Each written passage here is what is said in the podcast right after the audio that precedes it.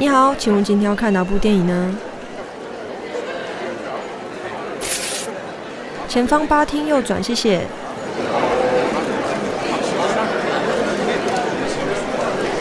嘘，安静，电影要开始喽。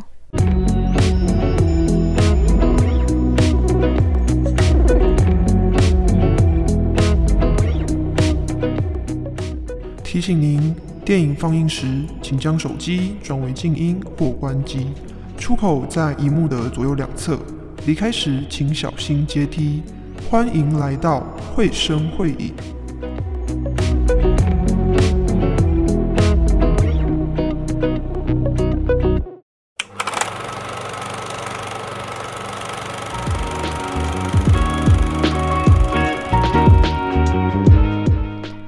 你知道一位得过金马服装造型奖的制片，曾经在一个剧组里同时担任四个不同的工作吗？亲爱的听众朋友，您好，我是慧慧，欢迎来到电影人系列。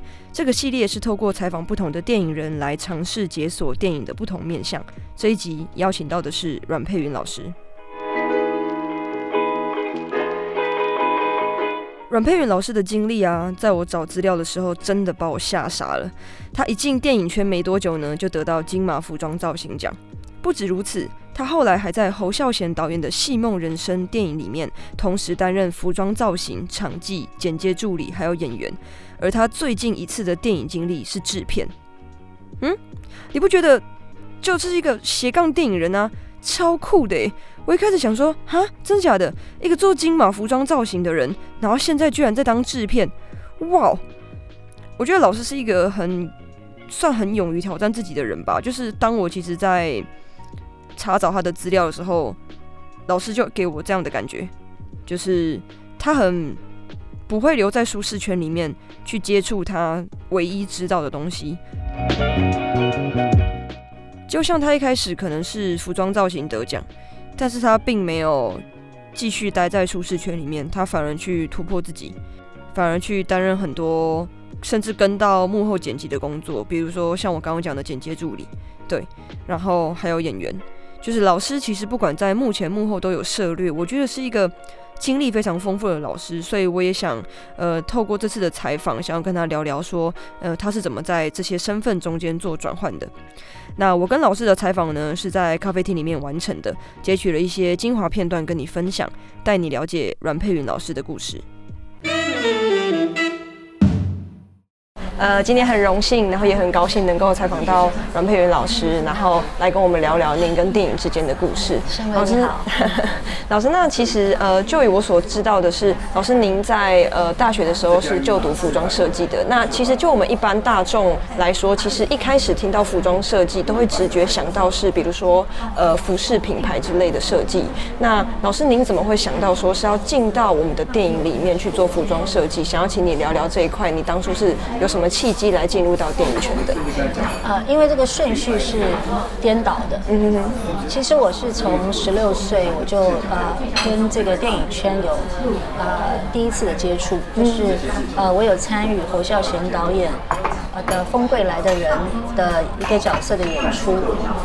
然后因为我念的学校的关系，所以我有呃很多的机会。就是参与这个目前的工作这样子。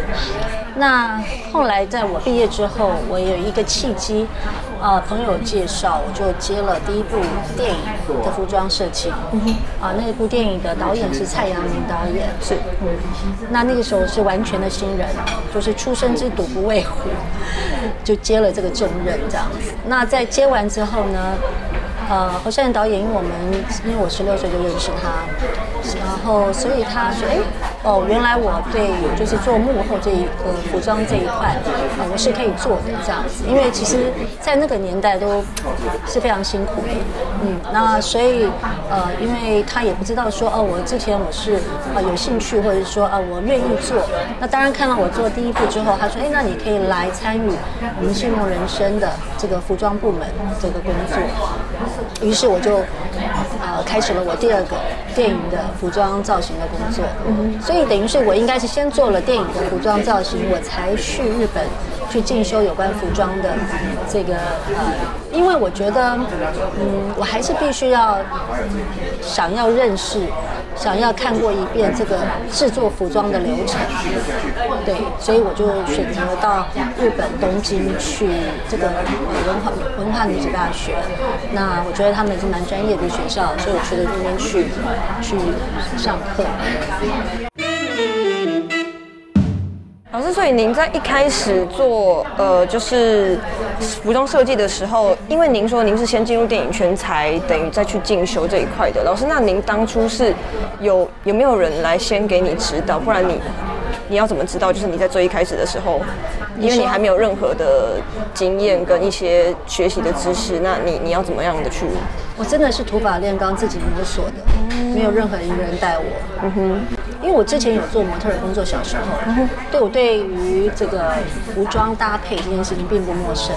那因为第一部片它是时装时装剧、时装戏，所以呃，我认为只要就角色的设定，然后我去帮他找到适切的服装去搭配，其实也就差不多了。这样子，当然在过程里面是非常辛苦的，嗯，因为你要面对的是很多很多的呃演员，而且是呃资深的演员啊，那你要能够让他们相信你帮帮他们做的选择，这样子。那当然第一部戏对我来讲当然是一塌一塌糊涂啦，嗯，就是过程里面我觉得啊自己怎么做错这么多事情啊，然后也是磕磕碰碰啊这样子，但是也就是完成了一部戏。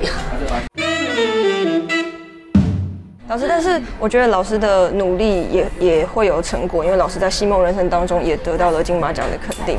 老师，那我想要请您就是带我们回到那个时候。老师，您当初知道哇，您得奖的这个时候，那个当下的心情跟感受是什么？当下的心情就是，我真的觉得我是代替所有的工作人员去领这个奖的。嗯哼，我不是觉得这是属于我一个人的奖，因为电影的工作是团队的工作，是尤其是侯孝贤导演的剧组。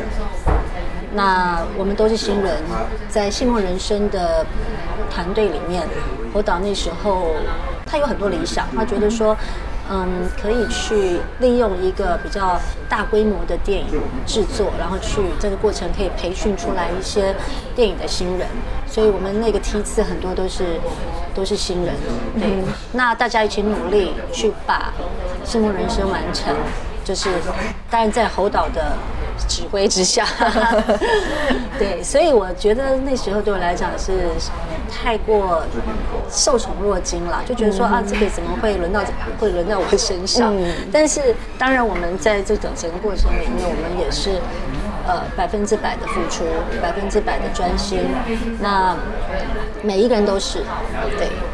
只是说他奖项有有设立了一个服装造型奖，嗯嗯，或许有一些，比如说最佳场务奖他没有，嗯，但是其实每个人都很辛苦。但是你看现在后来有那个年度最佳工作人员奖，我就觉得是非常棒的事情，嗯哼，对，因为电影其实就是一个团队合作出来的一个艺术品，对，就是他，我觉得电影是一个就是每个每个专业领域出来的人物，然后我们一起共同去创作出一个东西，我觉得这是一个。很棒的感觉，就是他迷人的地方。嗯，真的。老师，我感受到你很热爱电影。就是其实当我在采访老师，然后其实老师在跟我谈老师那个年代的时候，其实我可以从老师的眼神当中感受到，老师眼神闪闪发光哎。老师，你很喜欢电影对吗？那那一定是啊，对啊，常常去看电影。嗯嗯，就是很小的时候，就是跟着妈妈，呃，就是妈妈有的时候会啊出去去阿姨家聊天啊什么，那我就会在最近的电影院自己一个人去看电影。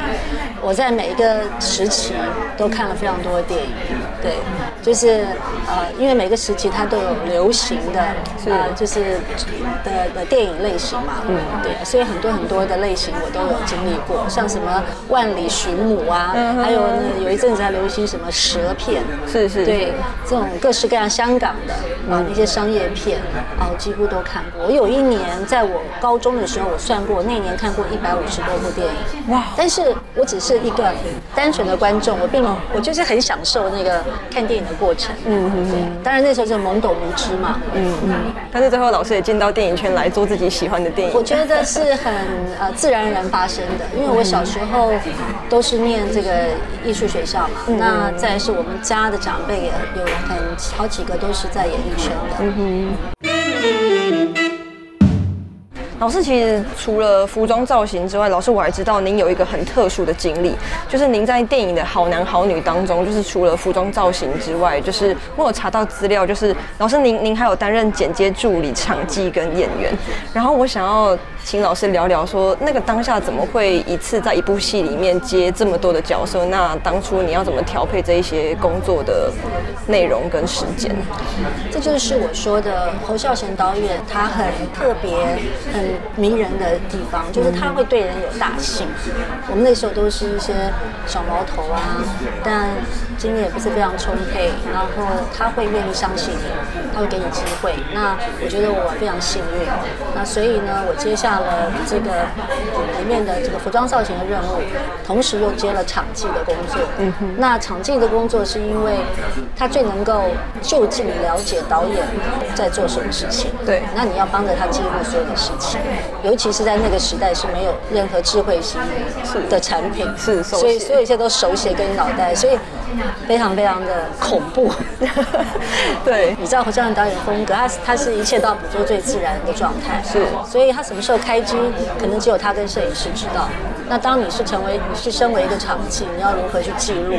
所以我们都常鸡飞狗跳，但是这是个非常好的一个训练啦。那为什么会做到后置？也就是因为我担任场记的关系，所以我手上有整部电影所有的记录啊。当然记记得，我觉得在当时来讲，我们记得乱七八糟，对。但是侯孝贤导演几乎也是根本不需要什么场记，因为所有东西都在他的脑袋里面。是那我们是记记一些。呃，就是辅助型的东西，然后比如说我们呃在剪接的时候，还是需要一些场记记下来的东西，所以我们就一路就是跟到后置去。当然，我想到也希望说你们每一个人都可以看到所有电影的流程、拍摄的流程哈，就是你你不管是摄影摄影助理也好啦，像我也场记也好啦哈，他都会给大家机会，就是让你慢慢可以跟到。后置，你这样才会知道真正完整的一部电影它是怎么制成的，所以才我才会做这么多工作。那呃，服装呃演员的部分是因为大家都知道，担任在火导的工作团队里面，他的工作人员大家都会被抓去演戏。对对这个我有听说。那我们就就是因为这样的情况之下，所以也演了一个角色。所以其实刚刚其实一路听下来，我觉得老师真的以现代的词来说，就是斜杠的电影人。对，就是老师真的就是在不同的领域用自己的专业去做电影。然后老师，但是也知道说您在一八年的时候在《引爆点》这部电影担任制片。那老师想要请教您，当初是怎么接触到这一个领域的工作的？其实我做服装造型之后，我还又做了这个电影发行行销的工作，然后也做了选角的工作，然后才进到制片这个选项。呃，其实也是我跟我的 partner，我们有呃一个公司，电影公司。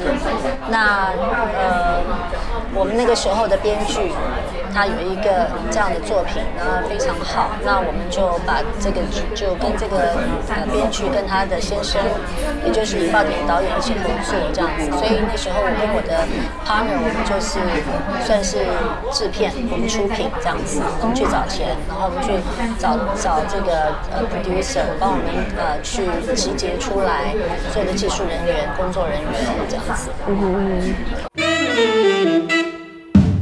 您您在接触制片的过程当中，那您有遇到一些很特别的经验，或者是一些困难点吗？因为毕竟是您第一次做这个工作。嗯，我们引爆点碰到五个台风，哇哦，对，因为我们开镜的时候是八月底，就是刚好是夏天。嗯哼。那我们在呃第一个就是开镜那一天，就先首先就碰到了两个台风。嗯哼。那第三个，我们在引爆点里面最大的场景、最重要的场景，呃，在一个渔港。那那时候呢，就已经去把呃场景都已经塞好了，就是碰到第三个台风，把所有场景都吹烂，哇，摧毁了。对。然后呢，第四个呢，是我们真正遗失到高雄弥陀渔港要拍那个大场面的时候，台风居然又来了。嗯。对，然后那那个时候我们就遇到了一个挑战嘛，那因为明天就要拍了，那所以这时候就很考验制片组跟导演组的应变能力了。对，所以那时候就紧急开会啦，然后要把副导要这种副导也很重要啊，他把这个重新调动这个班表，然后这个里面就会牵一发动全身。对对，因为你的演员的档期，嗯啊，然后你的场景的租借等等的问题，你都必须克服。所以那天就是做了一些调整，就是如果这个明天排不成的话，我们必须要怎么备案？嗯就好险，到隔天早上台风走了。哇哦，对，很幸运，真的对，然后最荒谬的是，我们要上片了。那时候台北电影节的闭幕片，我们的全世界的首映，嗯，选择了我们这样子。那没想到那天又碰上了第五个台风，就取消了，所以我们没有办法在台北电影节的闭幕片上映这样子。所以就是这个是非常特殊的经验这样子。我觉得，如果嗯年轻人啊想要进入这个圈子啊，你比如说包含你对制片有兴趣，是我很鼓励你们，就是每一个职位都去做，不是只有说哦，当然你要选定我要做制片，你也就是去好去制片组去实习啊，去学习 OK 的。但是因为我就是一直都是想要知道每一个面相，嗯，然后我都有兴趣这样子，所以我才会去愿意去就是到不同的部门去去做这样子。对，我觉得那样你比较可以看到全貌，你也知道每一个部门都在做什么事情。那因为制片你必须是从没有到有，哦，然后从头到尾都必须要在的一个角色，所以你必须要知道每一个人的状态，每一个部门、每一个剧、每一个组的状态。如果你是有经历过这样那么基层的一个训练起来，你当然会顺理成章的会更做得更好，不会不会撞那么多墙。就是拍电影是需要体力的，够，需要冲劲的，嗯，然后需要热情的热血，对。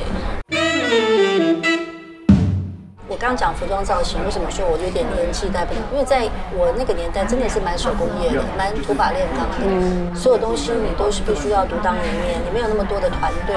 老师，你会自己做衣服吗？哦，我自己不会做衣服，但有的时候逼得不得，就在现场，因为导演临时要什么东西，你没有整个 所有的人员在现场，你不可能这时候跑去找再拿回来。对。而且可能场景 location 在很远的地方，可能在九份。我知道现场用我的手拿着大的针，把一件空手道缝成变成西装。哇哦！因为远远看不到，那时候比如说几个黑道的兄弟这样出来，可是没有没有西装。那其实现场我有很多的道服，我就硬生生把它就是缝成那个黑色的西装，变成一个黑色的西装，手都缝到破的乱七八糟的，因为很紧张。为什么？因为时间很短。老师，所以真的就是，即使原本不会，然后但是在那个当下怎么逼，就是也要把自己拍电影就是这样，就是要灵机，要要随机应变。嗯嗯嗯，就是你要有这个能力了。嗯嗯嗯。老师，其实进电影圈是不是抗压性也要蛮高的？抗压性、体力、脑袋，毋庸置疑，真的毋庸置疑。你的绝对抗压性是第一个要高的，因为你在这这整个过程里面，在这么短的时间里面，你们要把一个作品变出来，那你要这么多的部门的。大家彼此的配合，嗯，然后每一天都是开销，那所以他你就非常的就在那过程里面就是真的就是分就是非常要非常的很紧精准，对精准很精准，不每一个人都是螺丝钉，你不能你掉了一个螺丝钉，你就影响到所有其他的人，所以那个压力是非常大。嗯，就我是说以前我在做服装造型的时候，你比如说临时有一次有特别的经验，我。我们拍，我们在红楼拍一场，有就是一场戏，嗯，然后后到临时要一个手帕，嗯，没有没有带，呃，但因为他常会突然说要什么，但你不可能临时变出来，对，我就直接就跟人家借了摩托车，就飙回公司去拿手帕，结果因为红灯右转被警察拦下来，对，然后后来我就跟他讲说我是拍戏啊什么什么，他不听啊，后来。后来是，我又回去现场，跟他们讲，好像那时候是那时候的角那个演员是王彩华，嗯，他就人他人真的很好，他就那时候他也没红，嗯，他坐在他就跟他就我陪着我坐在我后面就骑就骑骑回到警察那边，他那边跟警察求情，我 给他救了，开始我你在 party 了，那那这样子就是很好很好有趣的一个经验，然后他那时候我就很感动，我就是说啊这个这个女生好可爱哦，嗯，对，但台像这种突然冒出的状况很多。那有一次也是在大陆，然后呢，你知道那时候是在九二年、九三年嘛，嗯，大陆在那个时候，我们去福福州、漳州、泉州，那时候是非常非常的，还非常非常的，怎么讲呢？原始的状态，不是原始，就还没有很进步了。OK，对，就是要怎么形容呢？呃，就是没有那么方便嘛，这样。那时候的我们饭店门口停的车是三轮车。哇哦，我们要去，比如说我们要去最近的夜市啊，最近就是就是就夜市啦。对，都是要坐三轮车。我那真的蛮原始。上上车还要就是还要可以杀价。对，二十块可以杀十杀成十块这样。嗯。然后那时候就是我们就。到 location 现场，然后呢，现场还不是说下车就是就是现场，你要经过很多的，像像西还是穿着干枯的很多大小的石头，嗯，然后才到那个现场。我印象里如果记得没错的话，然后侯导突然要一些鞋子，没有带。你知道吗？那我觉得这是考验那，就是偷偷想说侯导是在考我，你知道吗？然后就我就冲过冲过那些石头，大小石头，叫到一个三轮车，三轮车又骑得很慢，然后不可能像车一样快，我急到好像热锅上蚂蚁，快点快点这样子。那那过程真的是少杀死了不知道多少细胞，回去拿一大箱的箱子，一箱，因为你不知道哪一双，就整个就抱起来就走了。嗯，你怕你又拿错，当然全部带去啊。对，就又又又坐了三轮车，又到现场，然后到三轮车不能下去那些石头的地嘛，对，我就扛着那个箱子，你知道非常的你知道颠簸的这样子，你知道就是嗯，就是几度就快要摔摔跤那种，就是这样子，而且很重，就这样扛扛扛扛到现场，好像也没用。就这种时候太多了，所以我就说要一定要年轻一点做这些事情。哦，体力啦，体力活，体力活，你知道吗？那要看什么跟什么导演？那现在不会这样了，那现在看导演嘛。那洪导因为他就是，这也就是他作品好看的地方，就是真实，然后有魅力的地方吧。对啊，他不是，就是他没有没有，就是他趋近真实啦。嗯，很多东西，嗯，来看当下去调整嘛。对啊，所以。他才会这么多千变万化的状况，让你去应接这样子。那你说现在大家都是比较。呃，怎么讲呢？作业化做就是他们作业上面都是比较都是会，大家都先开很多会，然后讨论出来，然后制比较制好，就照着照着这个照着这个走，对不对？然后所有的服装，呃，不管是呃有所造型啊，哦，不管是什么，都全部都已经设定好了。你到现场就带着，穿了就没事了。那跟我导那有点不一样，因为真那个时候。我记得那时候有个前辈说：“你们跟我导一部戏，等于跟外面跟别的导演四部戏。”哇，真的，真的，我们就是集集训集训这样子，对。老师，我觉得在跟老师对谈的过程当中啊，感受到老师就是，其实在我觉得每个人在呃自己想要走的路上面，其实也多少都会可能像老师这样子被受到质疑，或者是会遇到一些困难，而且是不可避免的，比如说一些天灾、一些天气上面的问题，然后或者是一些人为上面的因素。对，但是我觉得在今天跟老师的访谈过程当中，我会深刻感受到，老师其实一直以来用不同的领域去做同样热爱的一件事情，就是电影。所以我觉得这是我从老师身上学到的一个很大很大的收获，对。然后今天也非常感谢老师，就是愿意来接受我们的采访。不客气，谢谢老师，谢谢谢谢。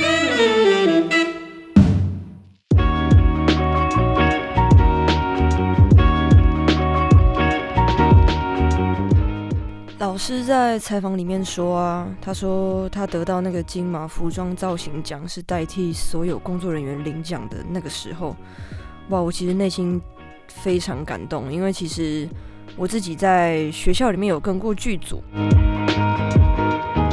然后我真的可以知道就是真的很深刻的体会。就像老师说，如果真的要学电影，要做电影，就是直接把自己丢进一个剧组里面就对了。那之前慧慧也很荣幸的可以参与到我们系上一组毕业制作的微电影，那我在里面担任场记。呃，我觉得这也是一个很特别的经验，就是当我身在那个剧组里面的时候，我其实就可以很就近的知道各组各组的工作情况是什么，也让我能够深刻的去体会到说，哎，真的电影是各种艺术家共同创作的作品，在画面上可能有导演有摄影，在声音上面有收音有配乐。那在视觉上面有灯光、有特效，或者是服装造型，我觉得就是各种艺术家共同创作出的一个作品。而且我其实蛮有共鸣的是，呃，老师说他从小就很喜欢看电影。我其实我自己的话，我后来才发现，原来我一直以来都很喜欢电影。就是，其实我从来都不知道我很喜欢电影这件事情。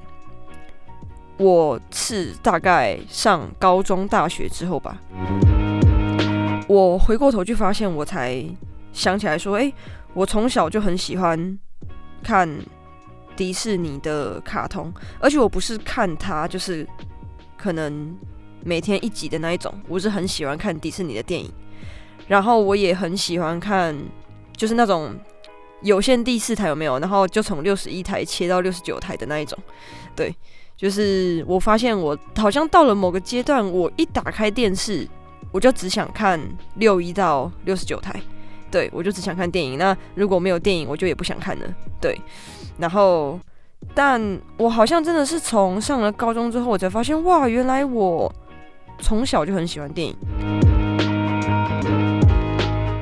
但我可能没有像老师那个经历啦，就是一年看一百五十几部，哇，这样等于是两天看一部诶。我觉得如果现在的我努力一点的话，应该是可以的。对，只是你也知道的，就是现实生活中有太多的事情要繁忙了，就是要去处理，所以其实也很难可以好好的坐下来欣赏一部电影。那如果真的有的话，我也非常的珍惜。说真的，对现在的人，真的时间都太少了。就像老师那一个年代拍摄的时候，时间也真的很紧迫哦。其实其实不只是那个年代啦，就是在现在也还是一样。因为开拍之后每天都是钱呐，你开拍一天，开机一天，一天的预算就没了，所以一定要按在那个表上面。今天的表要拍到哪些，那就是应该拍到哪些，不然其实预算就会越来越高，然后成效就会越来越低。所以我觉得。在拍戏的时间上面也真的很少，所以一定要每一个专业人员都锁紧螺丝钉，就像老师说的，一定都是环环相扣的。对，就像我说的，在画面呈现上面、视觉上、听觉上，其实大家都是一起的。只要有一个地方是出了差错或是纰漏的，整个画面可能没有那么的完善，那我觉得就也会连同影响到其他性质的这一些因素。对，所以我觉得，哦，老师的历程真的是很猛诶。就是他其实除了我刚刚节目前面讲的之外，他还有电影行销选角，然后他才转到制片。你知道，我真的很想在结束之后问老师说：“老师，请问你还有什么不会的吗？就是怎么可以，怎么能够，就是就是做到做了这么多不同领域的工作？”